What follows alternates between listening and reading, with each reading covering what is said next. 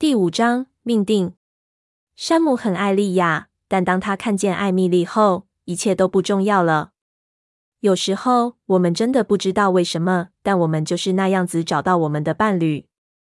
你还好吗，小哥？查理说你这段时间很不好受，现在没有比较好吗？他温暖的手包握住我的，还不差。他说，但他的双眼回避着我的目光。他缓缓走回浮木树干旁，看着地上各种颜色都有的鹅卵石，将我拉到他身边。我在我们的树干上坐下，但他却坐在潮湿的石的上，而不是我身边。我心想，也许他认为这样比较容易隐藏他的神情。他还是牵着我的手。我开始滔滔不绝地说话，打破沉默。离我上次来这里已经过了好久，我可能错过一堆事了。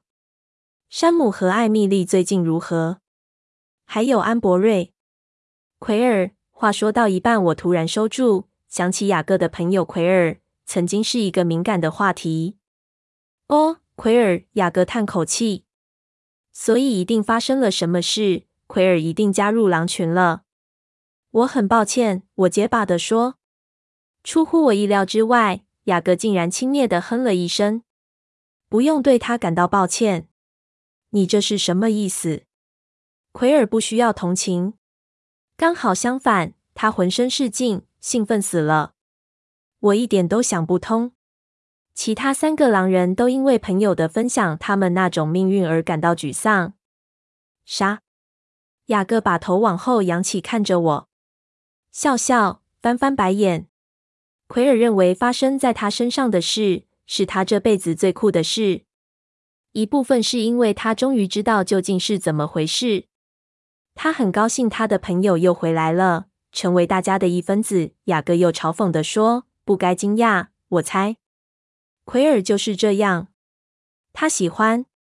老实说，他们多数都喜欢。雅各缓缓地承认，绝对有好的一面：速度、自由、力量、家人的感觉。只有山姆和我才真的怀有某种痛苦。山姆很早之前就已经熬过来了，所以现在只有我还是哭宝宝。雅各自嘲的笑笑。有好多事我想知道，你和山姆有什么不同？山姆发生了什么事？他的问题是什么？这些问题一连串脱口而出，中间连让人回答的空隙也没有。雅各又笑了。长故事，我刚才告诉你一个长故事了。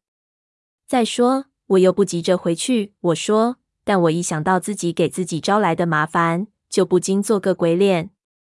他迅速抬头看我，听出我话中有话。他会生你的气吗？是的，我承认。当我去做一些他认为冒险的事时，他会很生气，像是和狼人一起。是的，雅各耸耸肩。那就别回去。我可以睡沙发。这真是好主意，我抱怨着说，因为这样他一定就会来找我了。雅各僵住，然后凄凉的笑笑。他会吗？如果他担心我受伤或出了什么事，可能。我的主意始终听起来比较好。拜托，小个，这真的让我很烦。怎么了？你们两个随时准备好要宰了对方。我抱怨，让我快疯了。你们为什么不能文明些？他准备杀我。雅各带着冷酷的笑容问，对我的愤怒一点都不在意，不像你那样。我知道我在大吼，至少他在这件事情上比较成熟。他知道伤害你就等于是伤害我，所以他永远不会这么做。但你却一点都不在意。是呀，没错。雅各喃喃说：“我确定他是和平主义者。”呃，我抽出被他牵住的手，推开他的头，然后把脚缩上来，膝盖贴着胸口，用双臂环住膝头。我怒视着的平线，很生气。雅各安静了几分钟，最后他起身坐在我旁边，用手臂环住我肩头。我甩开。抱歉，他低声地说：“我会试着乖一点。”我没回答。你还是想知道山姆的事吗？他说。我耸肩。像我说的，这故事很长，也很奇怪。我们的新生活有太多新奇的事，我连一半都还没告诉你，没时间。山姆的事，嗯，我不知道我能否解释得很清楚。他说的话引起我的好奇心，尽管我还是很气恼。我在听，我生硬地说。从我眼角，我看到他脸上扬起窃笑。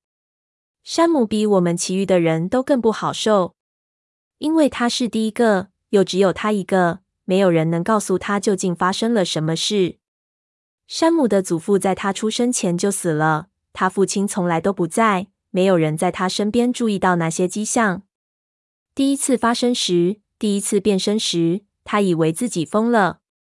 他花了两周才平静下来，然后变身回来。那是你来福克斯之前，所以你应该不记得。山姆的母亲和莉亚·克利尔沃特请森林巡守员去找他，还有警方。人们以为他发生意外了。莉亚，我有点惊讶。莉亚是哈利的女儿，听见她的名字。让我不自觉感到可怜。哈利·克利尔沃特是查理一辈子的好友，去年春天因为心脏病去世了。他的声音也变了，变得更沉重。是的，莉亚和山姆在高中时便是情侣。他们两人开始约会时，他才读高一。当他失踪时，他简直快疯了。但他和艾米丽，我会说到的，那是故事的一部分。他缓缓吸气，然后猛地吐出。我想我真傻，竟然会以为山姆在与艾米丽恋爱之前，从未与别人恋爱过。多数人会在他们的一生中不时恋爱，失恋许多次。只因为我看过山姆和艾米丽在一起的样子，我无法想象他和别人在一起。他看他的样子，嗯，让我想起有时候我会在爱德华眼中看见的一种神情。当他看着我时，后来山姆回来了，雅各说，但他不肯告诉任何人他究竟去哪了。谣言四起，多半都是他变坏了之类的。然后山姆遇上奎尔的祖父，在一天午后，老奎尔雅德瑞来拜访乌利太太，山姆和他握手，老奎尔吓得差点中风。雅各停下来大笑。为什么？雅各将手放在我脸颊。转过我的脸，好直视他。他靠向我，他的脸离我只有几寸远。他掌心的热度灼热我的肌肤，好像他在发高烧。哦，对哦，我说。当我的脸与他如此靠近，让我很不自在。他的手如此灼热的贴着我的肌肤。山姆发烧了。雅各又笑了。山姆的手烫得像是刚从火炉里拿出来。他靠得很近。我能感受到他温暖的吐息。我佯装若无其事的举起手来，将他的手拉离开我的脸，但将我的手指与他的交握，这样才不会伤了他的感情。他笑笑，往后退，清楚洞悉我的意图。所以亚德瑞先生直接去找其他的长老。雅各继续说：“他们是活着的人当中还知道、还记得的。”亚德瑞先生、比利、哈利都看过他们祖父变身。当老奎尔告诉他们后，他们秘密的会见山姆，向他解说。当他了解后，就容易多了。他不再是一个人。他们知道他不可能是唯一一个因为库伦家的规范而受到影响的人。他说到“库伦”二字时，不自觉的带着苦恨。但其他人都还不够大，所以山姆等着我们其他人加入他。库伦家完全不知情。我低声说。他们不知道这边还有狼人存在，他们不知道他们回来会改变你们，这并没有改变这个事实。提醒我别看你的缺点。你认为我应该跟你一样心胸宽大吗？并非每个人都是圣人跟烈士。成熟点，雅各，该长大了。我希望我可以。他低声喃喃自语。我瞪着他。想知道他为什么这样反应？怎么了？雅各笑。这是我提的众多奇怪事情之一。你无法长大，我茫然地说。你是什么？不会老？这不是开玩笑吧？不是。”他既认真又无奈地说。我觉得血液涌上脸庞，泪，愤怒的眼泪在我眼眶中打转。我用力咬紧牙，力气大到可以听见刺耳的碾磨声。贝拉，我说错了什么？我站起来，双手握成拳头，整个人抖个不停。你不会老，我咬着牙吼道。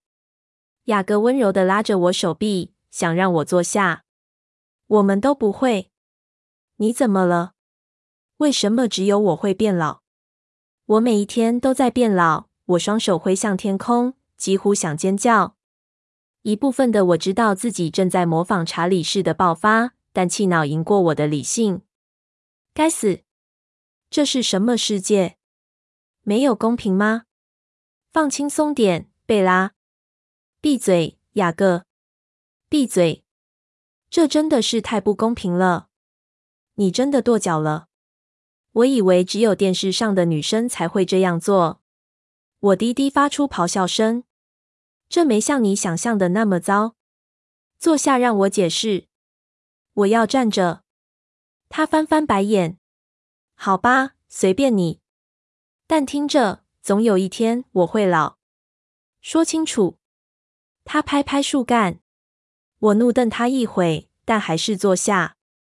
我的脾气突然就结束了，像刚才发作一样，来得快，去得也快。我已经平静下来，了解到自己太蠢了。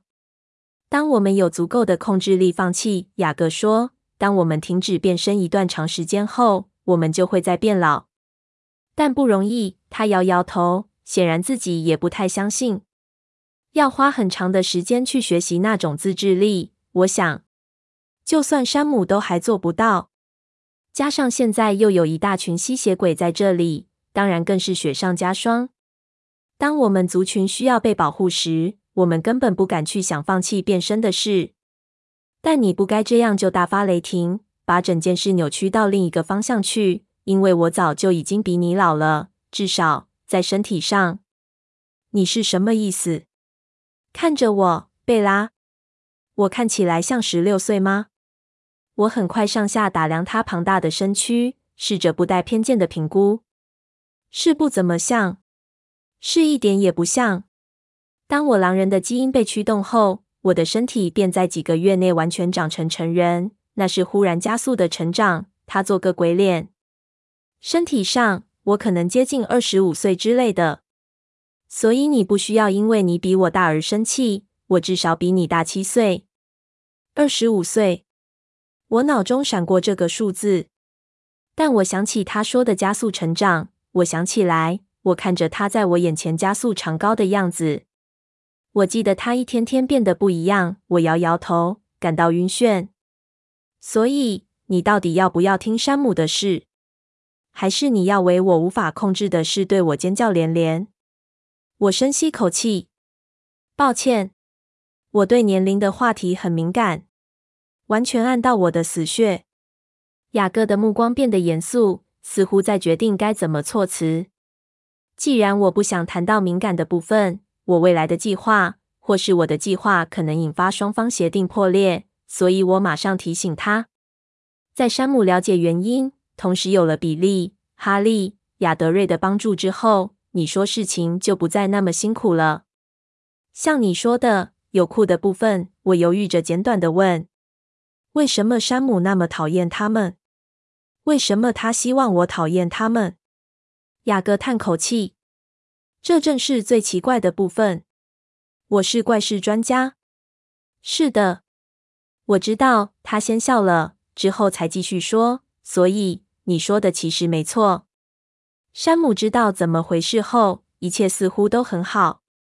在许多方面，他恢复原有的生活。嗯，不算正常。但好多了。然后雅各表情更紧绷，像是有什么痛苦的事要发生了。但山姆不能告诉莉亚，我们不能告诉任何不必要知道的人。他和他在一起也不安全，所以他骗他，就像我之前对你那样。莉亚很生气，因为他不肯告诉他怎么回事，像是他去了哪，他晚上去了哪边，为什么他总是疲惫。但他们还是想法子解决了。他们努力以赴，他们真的很相爱。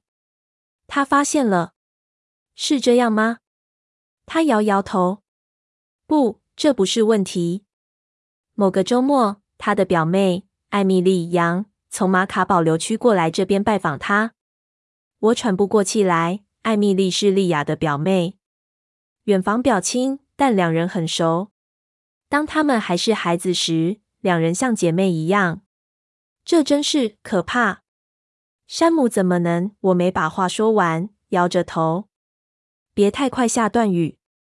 没有人告诉过你，你有没有听过命定？命定，我重复这不熟悉的字眼。没听过，是什么意思？这是我们要处理的奇异事情之一，不是每个人都会有。事实上，是很罕见的例外，不是常态。山姆那时候已经听过所有这些传说了。我们一直以为那些故事是传说。他听过命定，但他没想过是什么。我追问。雅各双眼转向海洋。山姆很爱莉亚，但当他看见艾米丽后，一切都不重要了。有时候我们真的不知道为什么，但我们就是那样子找到我们的伴侣。他眼神转回我身上，脸色涨红。我是说，我们的心灵伴侣。什么方法？一见钟情？我轻声窃笑。雅各没笑，漆黑的眼眸显然很不高兴我的反应。比那还强，更无法抗拒。抱歉，我咕哝。你是认真的，是吗？是的，我是。一见钟情，但更强。我的语气还是充满怀疑。他听得出来，这不好解释，但无所谓。他耸耸肩。你想知道为什么山姆讨厌吸血鬼？因为吸血鬼让他改变，让他讨厌自己，这就是原因。他伤了莉亚的心，他想信守对他说过的承诺。却完全食言。每天他都在他眼中看到指控，知道他是对的。他突然住口，好像他说了不该说的话。艾米丽怎么面对这事？如果他和莉亚真的那么亲，山姆和艾米丽是真的属于彼此，就像两片拼图，其中一片正是另一片形状的互补。但是艾米丽是怎么克服她属于另一个人的事实？她的姐妹耶。一开始，她很生气，但很难抗拒那种程度的承诺和爱慕。雅各叹口气，然后山姆告诉他一切。当你发现你的另一半后，没有任何法则可以限制你。你知道他是怎么受伤的？是的，福克斯的版本是他被熊攻击，但我知道其中的秘密。狼人很不稳定，爱德华说过。周遭的人会因此受伤。嗯，够怪了的。那也使他们解决了一切的问题。山姆吓坏了，为自己做的事自责不已，厌恶自己所造成的后果。如果冲到巴士前让自己被斩成重伤，会让他好过些，他可能会那么做。他可能做出任何事来，只为了逃避他造成的后果。他吓坏了，然后反而是他在安慰他。之后。雅各没说完他的想法，我知道后面太过私密。可怜的艾米丽，我低语。可怜的山姆，可怜的莉亚。是的，莉亚是最可怜的一个。他同意。他假装勇敢。她将会是他们的伴娘。我转过头，看着海洋上崎岖的岩石，好像突然断掉的手指，林立在港口沿线的南方。我试着了解这一切。我知道他看着我的脸，等着我说话。这也发生在你身上吗？我最后问，还是看着远方。一见钟情的事？不，他轻快地说，只有山姆和贾德。嗯，我说，试着有礼貌些。但我松了一口气。我试着对自己解释自己的反应。我认为。我只是为他没有宣称我们两个之间也有那种神秘狼人的情况而感到高兴。我们的关系已经够让人困惑了，我不需要更多的超现实，我已经有够多的超现实要处理了。他很安静，沉默让人有点尴尬。我的直觉告诉我，我不想知道他在想什么。贾德是怎么解决的？我打破沉默。没那么戏剧性。学校里有个女生坐在他旁边坐了一年，但他从未看他第二眼。接着，当他变身后，他再次看到他，眼睛就再也没转离他了。不过金倒是乐坏了，他早就迷恋上贾德。在他的日记里，他早已帮自己关上了贾德的信。他嘲讽的笑出来。我皱眉：“贾德告诉你的吗？他不应该这样做。”雅各咬着唇：“我猜我不应该笑，但还是很好笑。这是哪门子的心灵伴侣啊？”他叹口气：“贾德不是故意告诉我们的。我已经告诉过你这一部分，记得吗？”“哦，是的。你们可以听见彼此的想法，但只有当你们是狼人时，是吗？”“是的。就像你的嗜血人。”他怒视着我说。爱德华，我纠正他：“随便，随便。这正是为什么我会知道山姆这么多的事。如果他有选择，他不会想告诉我们这些。老实说，这也是我们都讨厌的那种苦恨之情，在他声音中突然浓烈、锐利了起来。那真是糟透了。没有隐私，没有秘密，一切你感到羞愧的事都摊在大家眼前。”他耸耸肩。听起来很可怕，我低声说。当我们需要协调时，很有帮助。他不情愿地说，在罕见的状况下，当有吸血鬼跨到我们地界时，追捕罗伦特那回挺有趣的。如果库伦那群没在上周六闯过来挡我们的路，呸！他怒吼。我们可以带到他的。他的手握成愤怒的拳。我退缩。我虽然担心贾斯伯或艾米特会受伤。但一想到雅各要跟维多利亚对抗，同样让我感到惊慌。艾蜜特和贾斯伯是我所能想象得到最不可能被摧毁的东西，而雅各还是一个温暖、相当人性的人。烦人！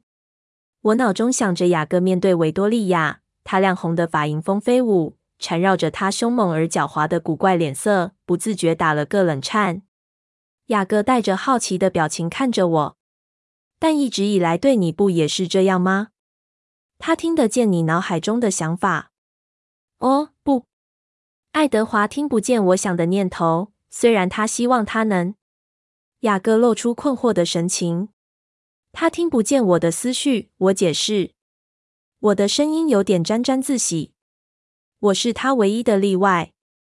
我们不知道为什么会这样。真怪，雅各说。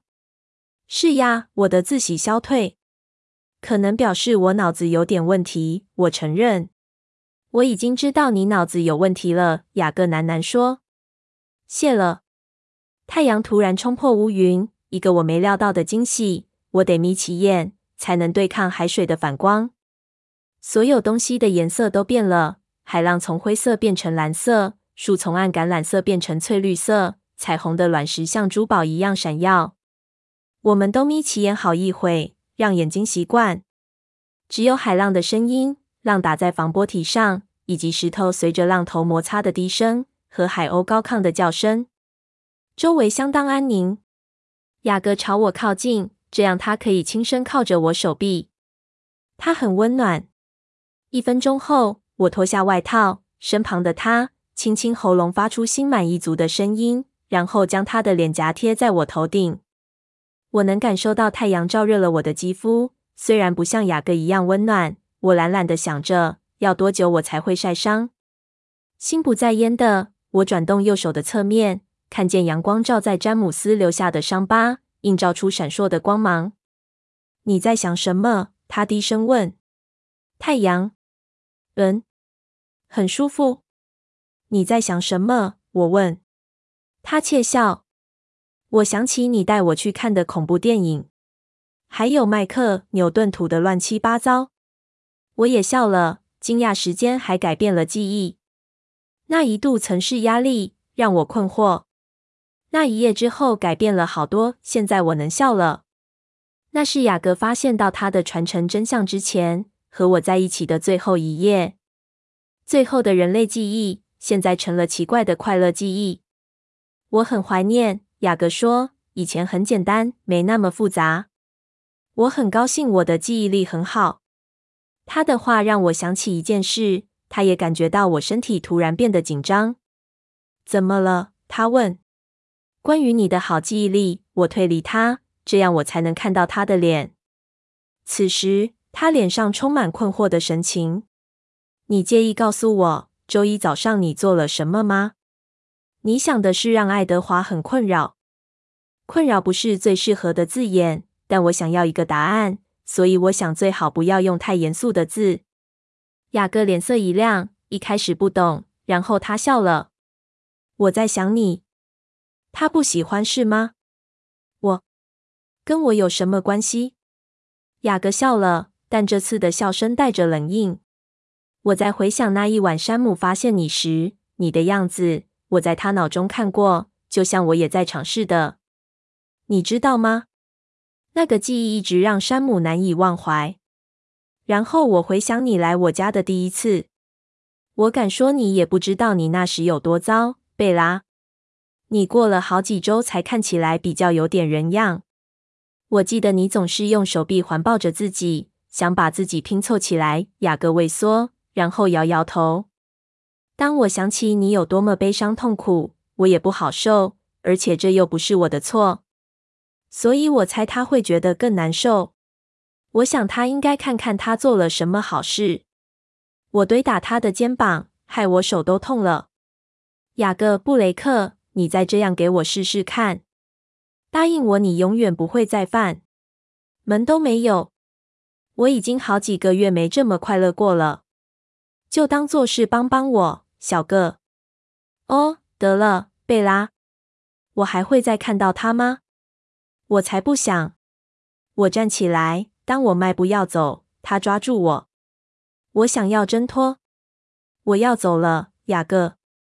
不，不要走！他抗议，双手紧紧抓着我。我很抱歉。那好吧，我不会再做了。保证。我叹口气。谢了，小个。来吧，我们得回我家了。他急切地说。老实说。我想我真的得走了。安琪拉·韦伯在等我，我也不想让爱丽丝太担心。但你才刚来，感觉像是。我同意。我抬头瞥了一眼已越过天顶的太阳，时间怎么过得那么快？他挤起眉。我不知道何时才能再见到你。他用受伤的声音说：“下一次他离开时，我会再来的。”我冲动的答应他。离开，雅各翻翻白眼。这样形容他做的事还真好听。恶心的猎食者。如果你不能口气乖一点，我就不会再回来了。我威胁他，想挣脱被他牵住的手，但他不肯放。别生气，他咧嘴笑。只是自然反应。如果我要再回来，你就得让事情有条理些，好吗？他等着我说明。瞧，我解释。我不介意谁是吸血鬼，谁是狼人，这不相干。你是雅各，他是爱德华，我是贝拉。就这样，他微微眯起眼。但我是狼人，他不情愿地说。他是吸血鬼，后面这句语带险恶。而我是处女座的，我大喊，气死了。他扬起眉，以小心的眼神打量我的表情。最后，他耸耸肩。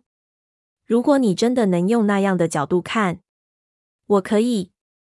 我确实这样看。